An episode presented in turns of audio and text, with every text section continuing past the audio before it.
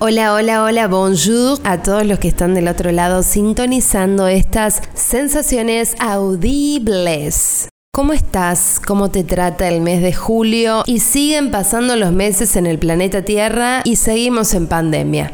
Pero bueno, por aquí te cuento que en Tulum han sido días de mucha lluvia y hoy vos sabés que me colgué con una frase, un dicho popular que es abro comillas, la necesidad tiene cara de hereje.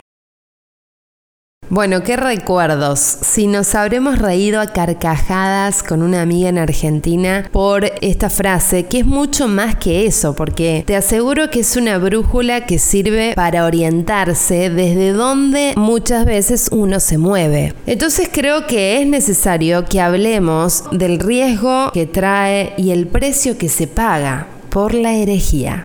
Esta herejía como forma de transitar la existencia en el planeta Tierra, la herejía como recurso para escapar de situaciones insostenibles. Te aseguro que esto va muy en serio. Bueno, siempre tiene que haber un poco de sentido humorístico en estos podcasts, porque si no, no tendría sentido para mí, pues.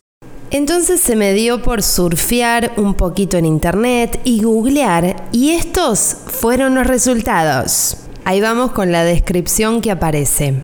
Cuando una persona se encuentra en una situación desesperante y hace algo que nunca haría en otra circunstancia para poder sobrevivir o para salir de una mala situación, se dice, la necesidad tiene cara de hereje. Este dicho se ha usado y aún se sigue usando para justificar los actos de alguien. ¡Wow! ¡Qué fuerte! Pero ¿qué tipos de actos, no? Porque mm, un niño que no tiene recursos tiene hambre y termina robando. La necesidad tiene cara de hereje. Pero también cuántas veces uno se pesca a sí mismo teniendo esta actitud y esta cara de hereje ante la vida. ¿Quién no lo ha hecho? Si vos nunca te pusiste el traje de hereje por necesidad, te felicito. Vas muy bien. Sucede que en ocasiones por no soportar el vacío, porque le tenemos terror. Uno cae, o mejor dicho, para no victimizarnos, uno elige consciente o inconscientemente caer en lugares muy macabros con tal de llenar ese vacío. Entonces, bueno, ¿qué puedo hacer para llenar esta angustia? Y de repente empiezan a llover ideas, ideas, porque la necesidad tiene eso, que se pone bastante creativa y rápido encuentra posibilidades, soluciones, formas con tal de no hacerse cargo. Entonces, bueno, se me ocurrió que me voy a juntar con tal ser humano. Y luego vas entonces al encuentro y el otro no te curó tu sensación. Te volvés obviamente decepcionada porque fuiste para eso, no para compartir, no para fluir. Y mientras abrís la puerta de tu casa te decís a vos misma, ay, ¿para qué? ¿Qué necesidad tenía yo de exponerme así? De escuchar quizás cosas que no tengo ganas de escuchar. ¿Por qué no legitimé mis ganas? No, pero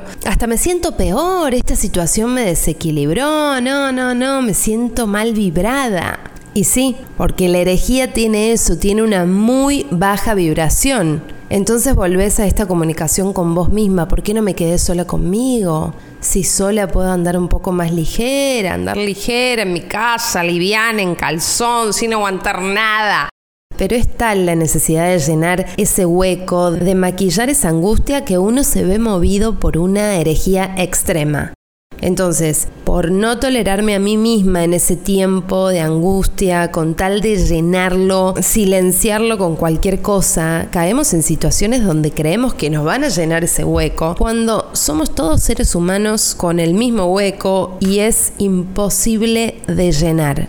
Bueno, para no hacerte el cuento largo, ay, me encanta esa frase que usan mis amigas mexicanas acá. Pues para no hacerte el cuento largo, amiga, quiero decirte que el otro es muy valioso porque puede ayudarnos a soportar, pero nunca cura nuestra falta estructural. Nunca nos salva de lo que es nuestra responsabilidad. Lamento decirlo, como tampoco uno es salvador del otro. Pero bueno, ese también es un lugar, ocupar un lugar en tu existencia. Te da la sensación de ser alguien, ser salvador o salvadora Dalí otro. Esa es una vestimenta también, un traje que te podés poner para ir pasando tus días en el planeta Tierra. Y es una gigantesca ilusión porque nadie salva a nadie. Y te digo algo, te podés pasar la vida enredada, enganchada en esta idea de que vos podés salvarle la vida al otro. Primero, qué invasión hacia el espacio sagrado del otro. Y también qué falta de vida propia. Y por último, qué pérdida de tiempo, algo tan valioso del ser humano. Ya descubrí que tenía razón mi tía abuela cuando salía al patio, se ponía a regar las plantas.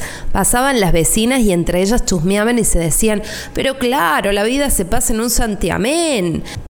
Entonces, ¿qué tal si platicas con ese hereje interior y le dices, oh hereje querido, Gracias por lo aprendido.